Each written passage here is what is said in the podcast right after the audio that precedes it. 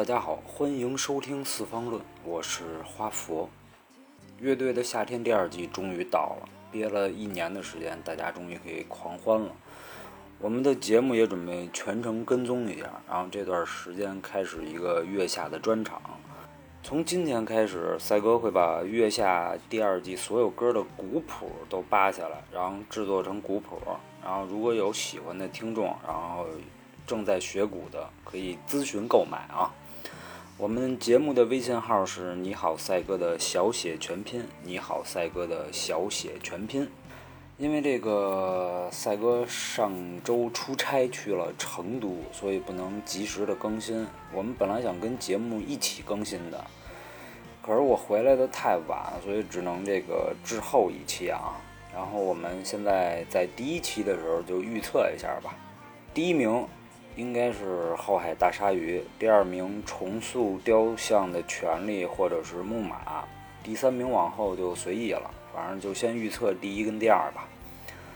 然后我们就从开场说，乐队的夏天最受欢迎的这个人设，我觉得特别像新说唱，就是谁屌逼屌，谁就特别受欢迎，就美其名曰就是有态度。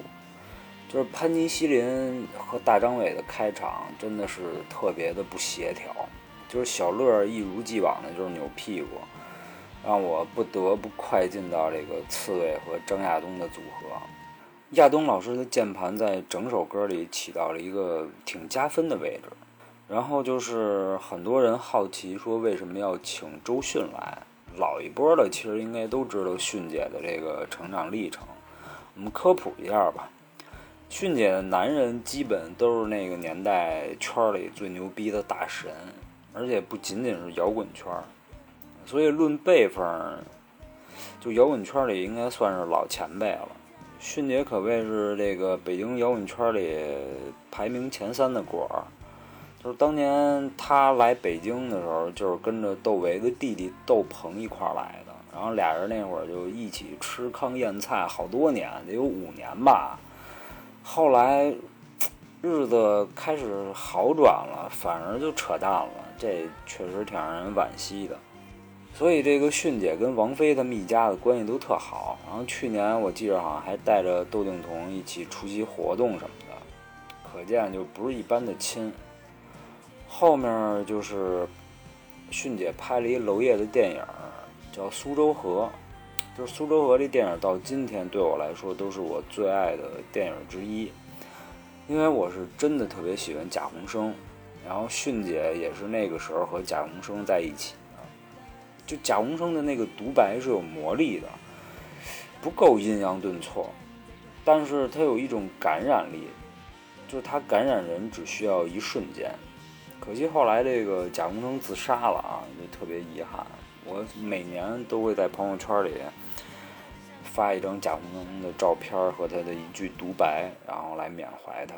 然后不认识的可以去百度一下啊，然后顺便下一个《苏州河》和《昨天》，然后这两部电影来看看，特别棒。然后迅姐是在跟贾宏声在一块儿的时候，好像劈腿了这个朴树。然后当时是贾宏声发发现这朴树在电视上穿了一件这个。这个贾宏声送给迅姐的衣服，然后就东窗事发了。朴树老师呢，就是上一季这个月下要回家睡觉的那一位。他们俩人当时也是如胶似漆，然后反正无疾而终吧，最后也分手了。然后后来朴树娶了一个舞蹈演员吧，然后也是有点长得像周迅。再之后，迅姐可能也是受伤了，然后找的人就。越来越平凡，不能说平凡吧，应该说是不够精彩。行了，我们现在言归正传，然后开始说节目。分组投票，我个人感觉算是意料之中，都是这个国内传奇般的乐队，后沙。确实是有点这个真香的意思啊，因为去年新裤子当时请集的时候合作的时候，他们有有一集嘛，要请其他的乐队来合作，当时请的就是那个后沙的曹老师，然后结果曹老师不是说他们乐队发了毒誓，说不能来，然后最后新裤子请了那个反光镜的李鹏，然后估计今年看来也是觉得说应该挣点钱吧，这个觉得新裤子可能搂的挺多的，然后自己也过来了。然后这个第一支乐队就是这个马赛克，马赛克是一支流行 disco 乐队。我最早知道这个乐队的时候，应该是这个主唱夏颖上了一他妈微博热搜。原因是什么呢？原因是二零一七年夏颖这个凌晨穿了一条内裤。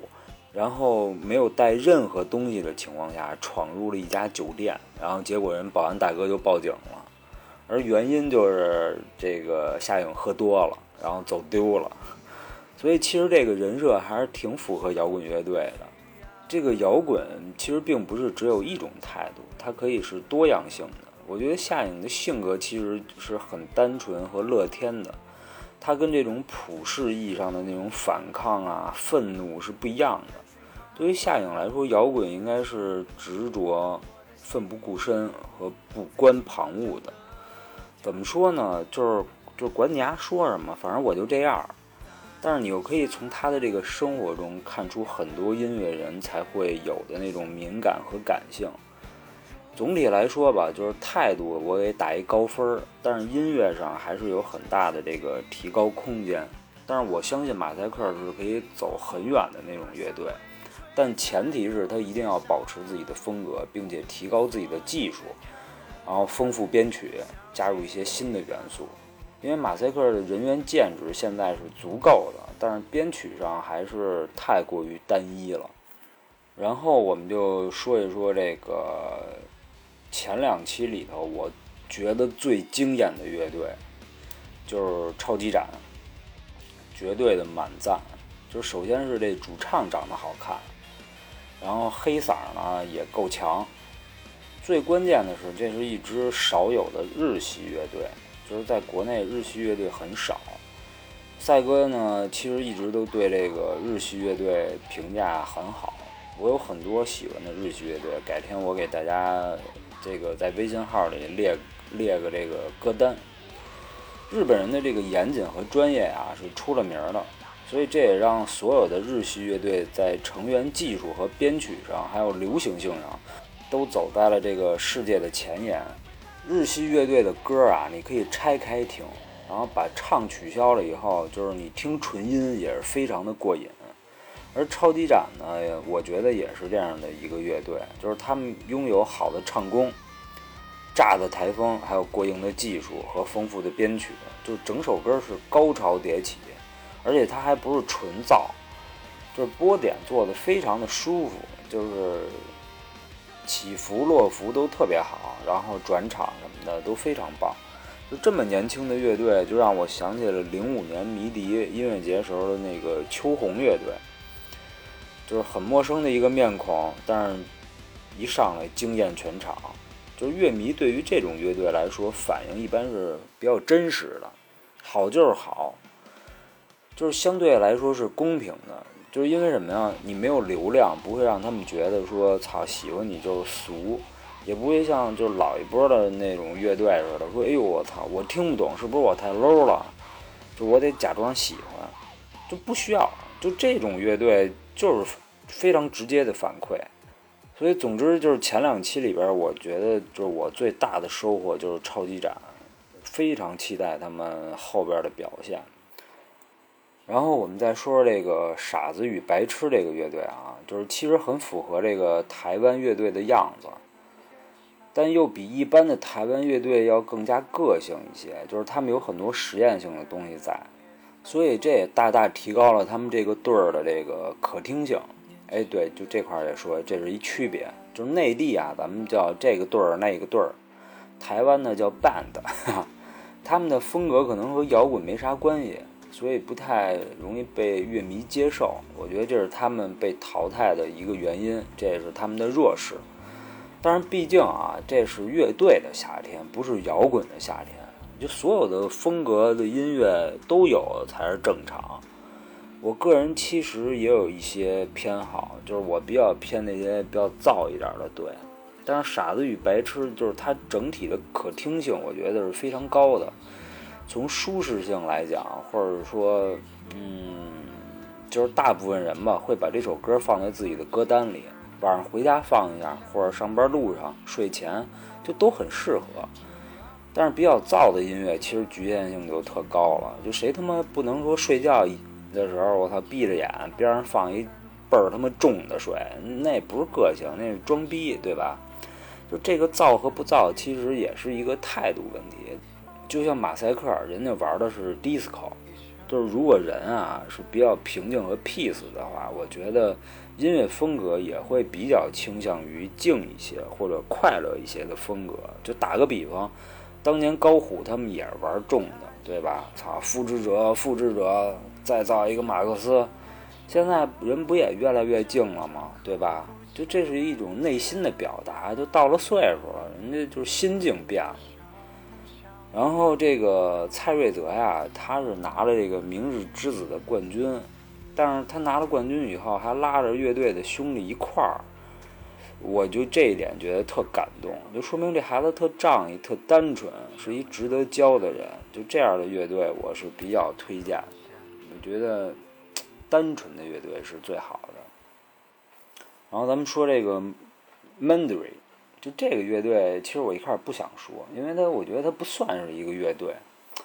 但是之所以要说，就是因为要说后边那四对三，就是肖俊、安宇还有这个 Chance 这仨人都是实力派，就是他们的音乐完全是实验性的尝试，在自己的基础上探索一个更高一个维度的可能。但是正因为他们技术都太好了，所以在编曲上一定会尽可能的放大自己。就从第一场这歌来说，就感觉肖俊就被弱化了好多。就是肖俊这吉他，我以前是听过的，非常牛逼，但是这首歌里体现的并不多。然后安宇展现的技术也是以稳定为主，就是没有太多的 solo。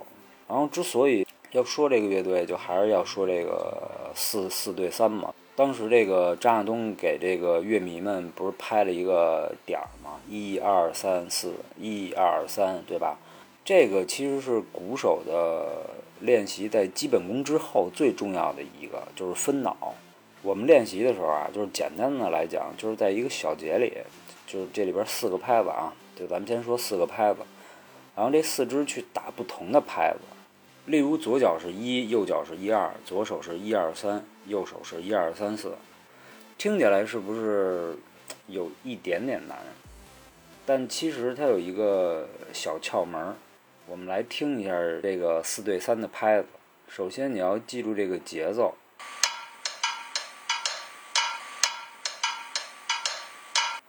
这个就是四对三的拍子。首先你要记住这个节奏，然后再换到手上，就直观的多了。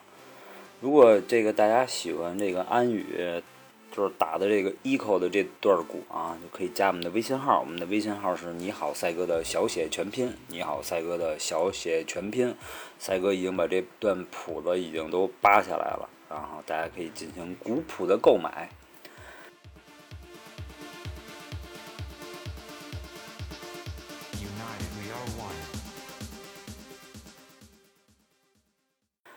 然后我们来说一下被淘汰的五条人，这五条人确实是他妈奇葩，虽然淘汰了，但并不影响这个大众对他们的喜爱啊。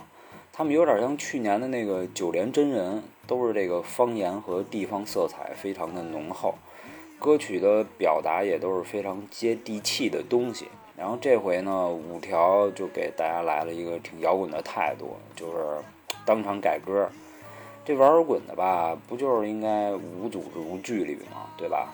尤其是这个阿茂和任科长得其实都还挺帅的，尤其是阿茂，我还特喜欢他。他有一种就是潮汕黑社会的感觉，或者台湾黑社会的那种感觉。五条呢，属于有喜感、有幽默，但是大家可能更喜欢的就是他们的态度，就是那种穿拖鞋上场的那个样儿。我后来琢磨了一下。或许大家喜欢五条的原因啊，就是因为大家把生活过得越来越精打细算，跟患得患失了，越来越怕走错一丁点儿的路。我们失去了很多曾经的热血、愤怒和义无反顾。与其说我们喜欢五条，不如说我们都想找回那个曾经犯错却真实的少年时候的自己。所以被淘汰的五条人还是让人觉得挺惋惜的，就总觉得应该有一个更好的呈现吧。我觉得这也是他们失策的原因之一。说起来，他们觉得无所谓，但是对于乐迷来讲，可能还想再看一场吧。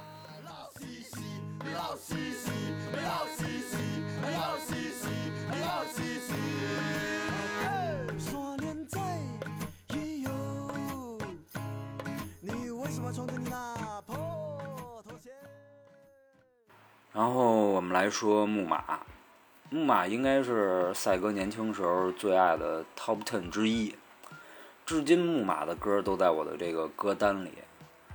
我算是赶上了木马的巅峰时期，他们零六年解散，我呢是零三到一零年这七年玩的最凶，跑现场跑的最凶，基本这北京现场吧，就是场场必到。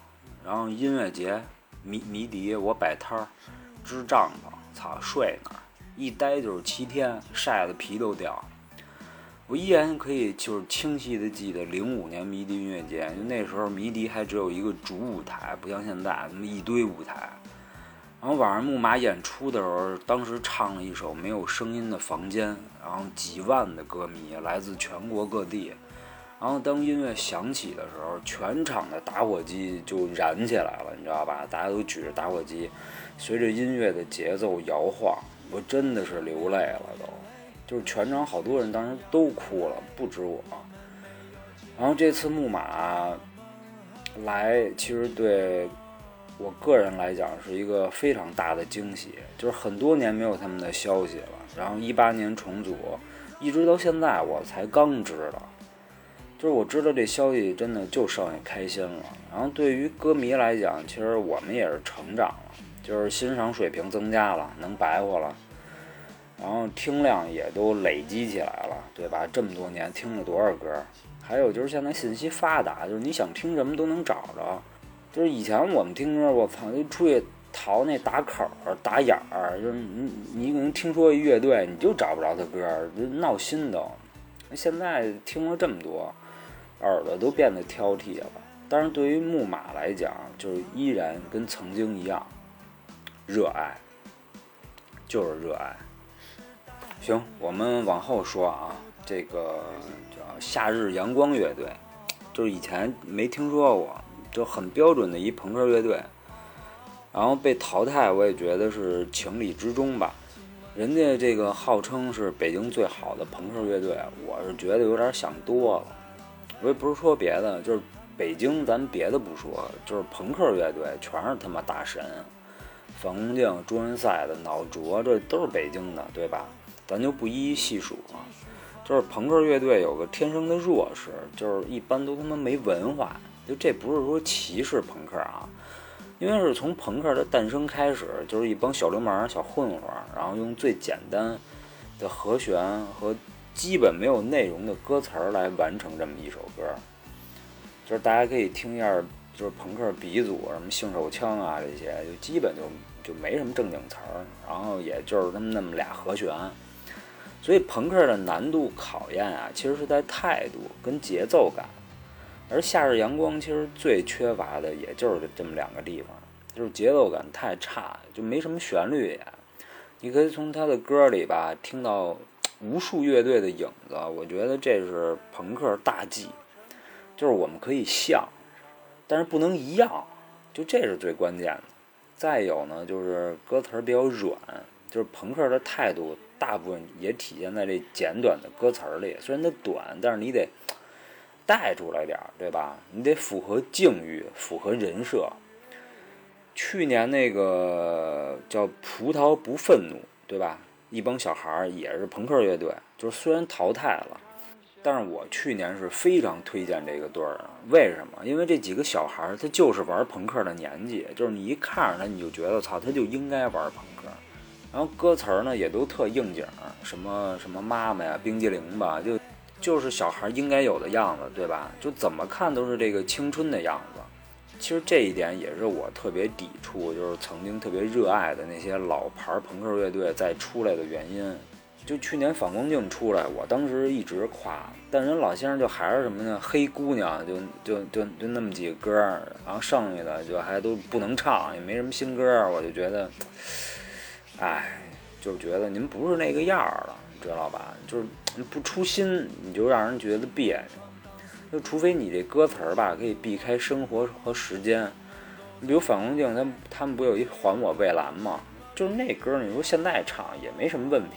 但是你要还唱什么小孩儿的那种感受，你看花儿的那种，什么你什么你别理我，我烦着呢，就这种的。你要是说三三四十岁了还唱那个，是不是就有点尴尬了？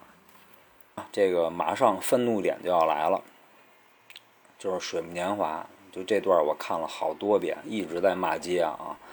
这个后边赛哥脏字儿多，这个不好意思啊，我到时候剪的时候会尽量逼。就是对于水木年华来讲，就是在那个年代是多么的受欢迎，就是到了今天，人家依然在音乐的道路上追求着、奔着。我操，这不他妈就是摇滚的态度吗？这不就是一个好的音乐人应该有的表现吗？人家四十多岁了，经过了巅峰、荣耀。然后人现在回首往事，人家不能他妈跟青春说个再见吗？那他妈什么岁数跟青春说再见呀？三十多岁说，你二十多岁说你丫那叫未老先衰，六十多岁说那他妈叫再见生命了吧？对吧？我发现现在好多这个舔着脸说自己是专业乐迷的，就跟他妈狗一样，就是墙头草随风倒，就是大家说哎这牛逼。丫就得编点词夸夸，说哎这确实好。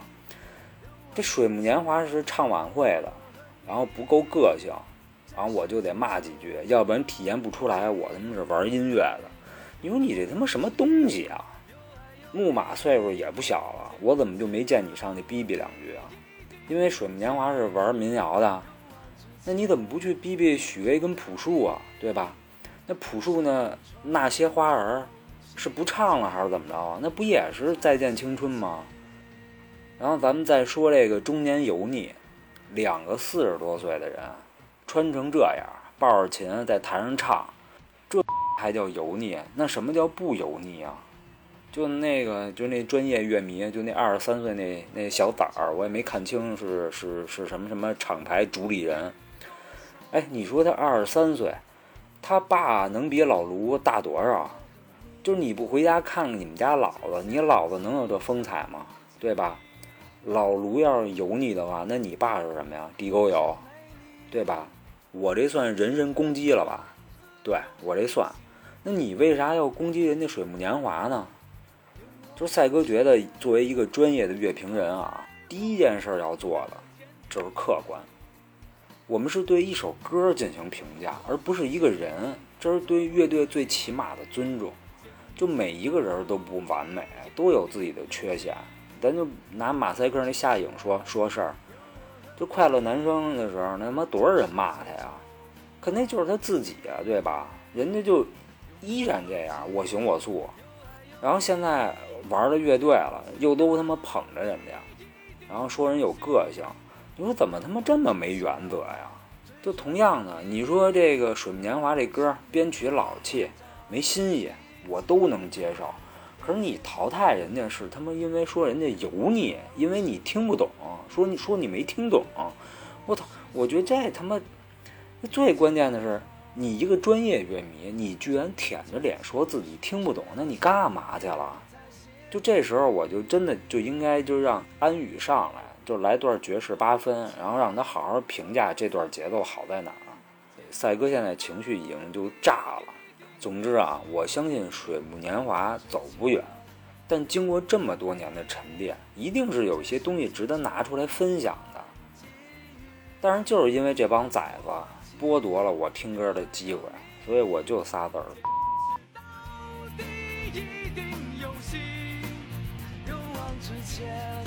追逐到底，让生命创造奇迹。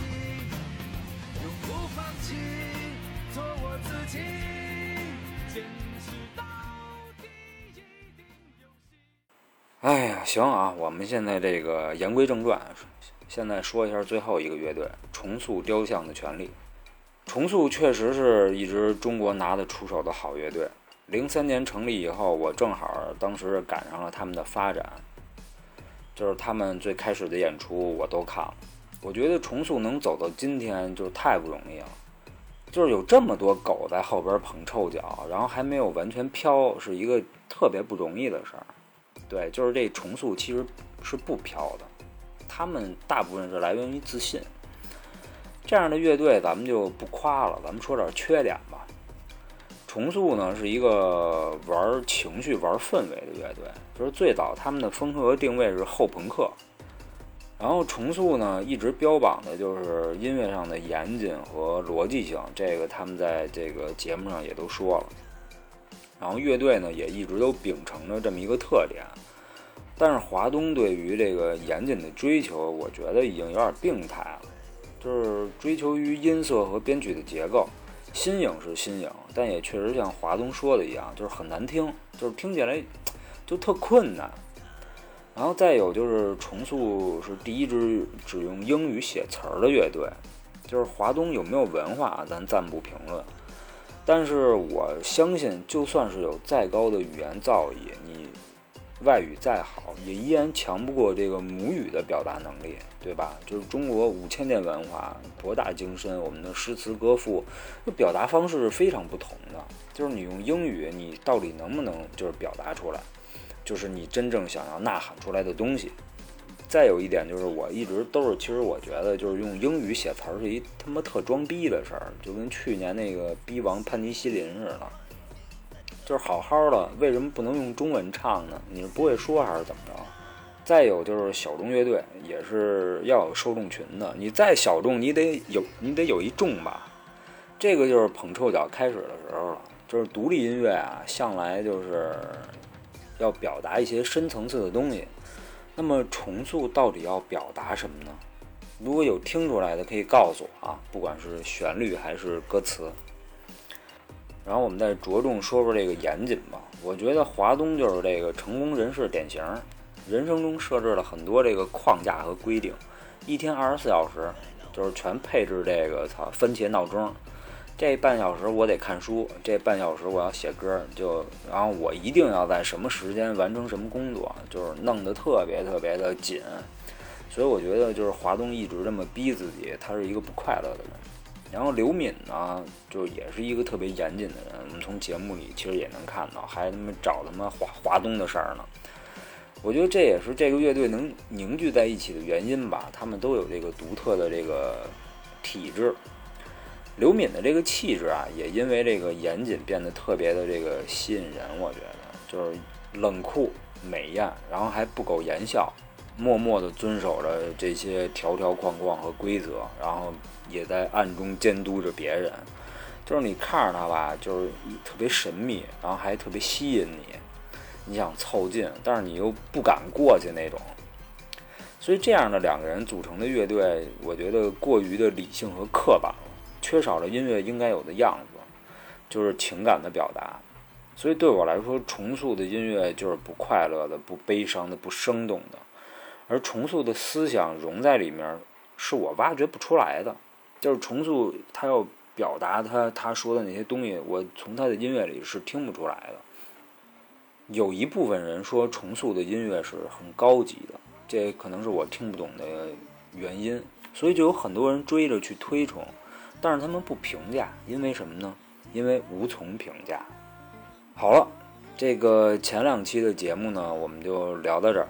如果有想交流的呢，可以加我们的微信号，我们的微信号是你好赛哥的小写全拼，你好赛哥的小写全拼。然后另外提醒这个广大文艺女青年啊，乐队没好人，交往需谨慎。好，我们下期再见。